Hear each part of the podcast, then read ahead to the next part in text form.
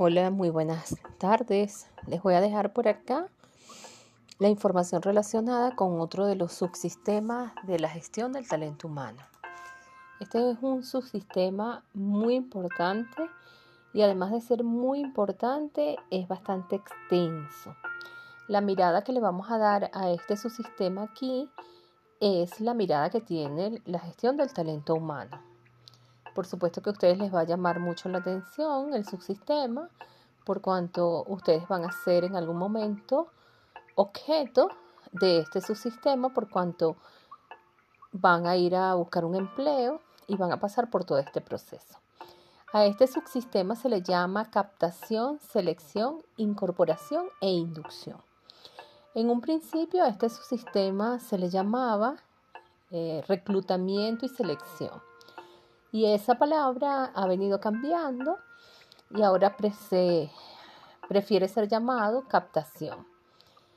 Vamos a recordar un poquito lo que es el tema de las competencias. Las competencias laborales, recuerden ustedes, vimos esa clase, son esas características sinérgicas y personales que predicen y producen un desempeño excelente en un contexto específico.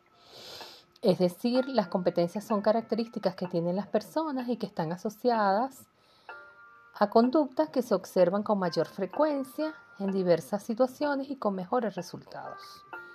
Cuando nosotros trabajamos con el subsistema de captación y selección, lo que ocurre con las competencias es sumamente importante, porque en este proceso se hace una evaluación tanto de las competencias técnicas, que son las que están por encima del iceberg, es decir, las habilidades y los conocimientos, y se hace también una evaluación de las competencias que están debajo del iceberg, es decir, el rol social, la imagen de sí mismo, los rasgos de personalidad, los motivos o motivaciones de las personas y la emocionalidad.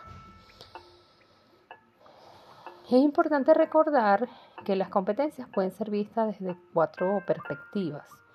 Una está relacionada con el saber, es decir, los conocimientos. ¿Qué sabe la persona? Otra tiene que ver con el saber hacer, que son esas habilidades y aptitudes, que es lo que la persona sabe hacer, es decir, lo que ya tiene consolidado. Por ejemplo, sé hacer una página de una hoja de Excel, sé hacer una serie de cálculos. Luego tenemos las competencias relacionadas con el ser, que están asociadas a las actitudes y las emociones cómo se comporta, cómo se comporta la persona, cuáles son sus actitudes, cuáles son sus emociones, cómo se conecta. Y luego está el saber convivir que está relacionado con la forma como las personas se relacionan con otras personas. En este contexto de entornos cambiantes, la selección del talento humano por competencias se centra en responder a estas cuatro preguntas.